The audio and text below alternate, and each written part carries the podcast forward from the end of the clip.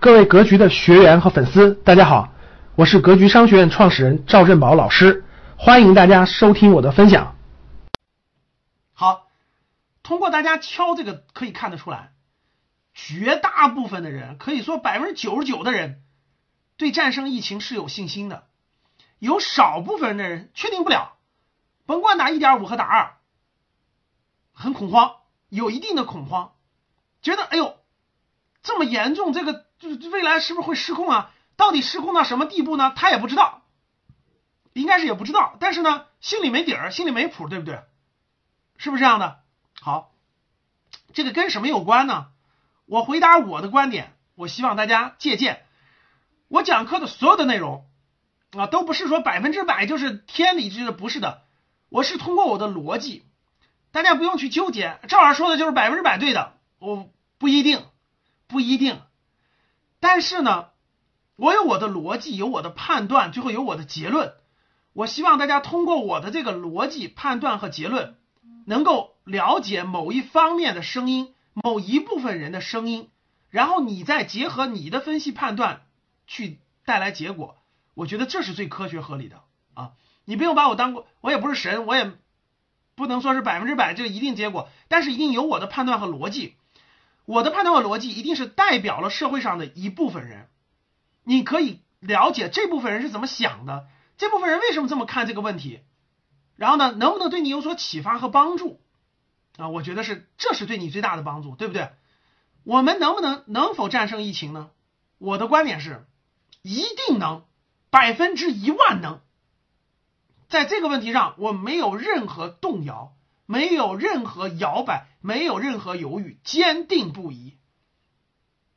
为什么？我解释一下为什么。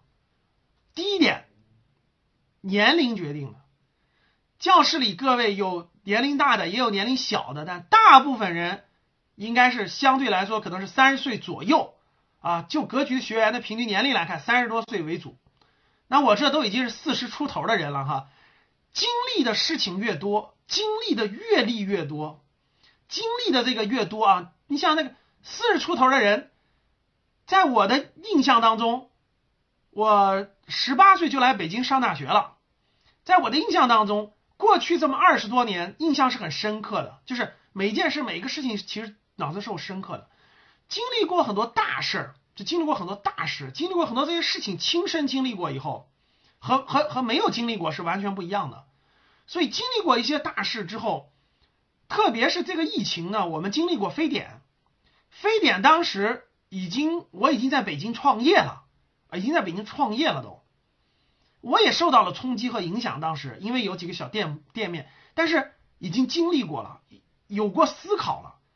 今天咱们大家所见到的这个啊，小区都都封了，对吧？进出都要口罩啊，全国这种疫情呢。现在全国疫情的这种控制的这种方式方法，我们在零三年都经历过。零三年四月中旬到六月初，大概一个半月的时间，完完全全都经历过。学弟学妹们封在学校里不允许出来，对吧？北京交通大学的隔离等等的这些，我们都经历过。所以，我们对这方面疫情是有一定的，就是有一定的这个，这个，这个，这个，这个。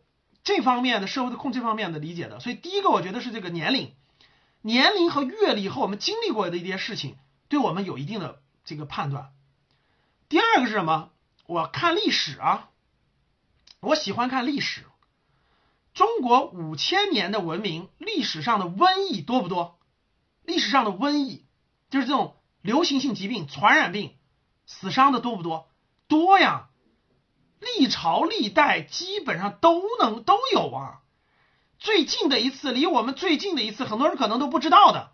你喜欢看历史就知道的。一九六七年，这个没有多过多报道过。一九六七年就建国之后，新中国建国之后，六七年有一次流脑疫情，就流脑疫情，全国传染了三百万人。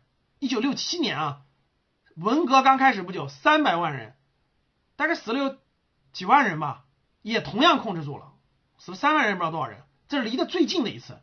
再往前就是一九一零年东北的那个鼠疫，这个我觉得这两天那个新闻的这个新闻就就这个文文稿已经出来很多，大我相信很多人都看到过啊。一九一零年，那真的是那个这个这个这个东北的鼠疫，当时传染了大概有几十万人吧，死了六万人。东北的那个鼠疫。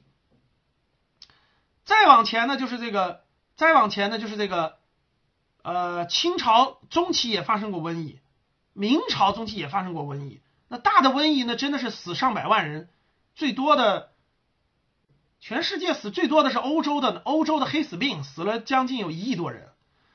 就是历史上，你了解了整个这个，呃，我这种疫情，这不是说了吗？全全世界。咱们未知的病毒有一百六十多万种，一百六十多万种。现在我们了解的其实是很少很少的，总会有，但是总会过去，总会过去。我们先甭管我们的五千年来疫情一直伴随着，有大的爆发，也有小的等等的。随着人类医疗进步，它总会过去，是一定会过去的。这是第二点，这第一点是年龄决定的，年龄阅历决定的。那第二点呢是这个历史，你看五千年的历史经历过，真的是大灾难的时候，确实也死很多人，也很那啥，但是它一定会过去，这是第二点。第三点就是我们今天的防控力度，大家看国家的防控力度，我们没有经历过非典的是感受不到的，你经历过非典你就知道了，今天的防控力度，世界任何一个国家、任何一个民族、任何一个能做的能做到今天。出现一种严重的疾病，能做到今天这种防控力度，就今天中国这种防控力度，真的已经是极致了，这真的是极致了。防控力度，就全民戴口罩，封一个上千万人的城市，然后呢，这个只保障了最基本的这个交通，其他全部封掉。你像北京，我们这个小区的居委会，居委会工作人员天天上班，小区就全封了口，就留一个口，就留一个口，进出人员要登记，所有人都要戴口罩。这种防疫力度，你换任何国家，任何都已经是最强的防御力度了。所以这个这个力度绝对不是嗯说盖的这种说那啥的，那个蒙的是吧？这这是实实际际在做这个事情。这个你什么传染病，它隔离了不流动了，它也它也要往下走啊。人都不流动了，它怎么去传染？所以肯定是要控制住的。第三，今天咱们看今天那个火呃火神山医院，火神山医院已经建好了，对吧？交给整个大家看整个那个国家的力度，八架一一一二七六运输机过去，全部是部队的那个三零幺医院的那个派过去的院长，所有的部队医疗人员全部进驻，所有的这种力量军力军事力量都在投入。所有这些各位，刚才我讲的这几点啊，年龄阅历也好，历史也好。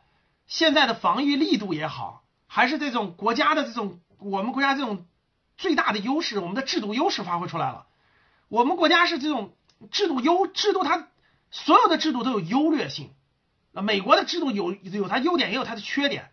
中国的当然也有，但是它的优点通过这种大事件就把它这个发挥出来了，集中力量做大事做这种事情，这种制度优势充分发挥出来了。所以。我们战胜疫情，我觉得是百分之百一定的。首先，先把这个结果确认了，结果确认了，战胜疫情是一定的。这个你必须知道它的结果。我们如果连这个问题你都有犹豫，你说老师，我打二，我打一点五，我打三，那证明你的恐慌的根源没有解决。就是你的恐慌的根源没有解决，你的逻辑就你的逻辑出发点没有完全解决。如果这一点你没有完全解决，那你还那真的是你会很恐慌，你会很恐慌。你买什么公司都很恐慌。哎呦呦呦呦，哎呦呦呦，我这公司要跌跌跌跌跌跌，哎呦呦呦呦，对吧？所以这一点你是不是百分之百的确认？那真的是你的这个来自于阅历。所以各位投资这件事儿，记住我的话。不是我说的，芒哥说的啊，巴菲特的合伙人芒哥说的，送给大家，我希望大家理解。这就是为什么我先说完这句话，然后我再解释一下啊。四十岁以前没有价值投资者。感谢大家的收听，本期就到这里。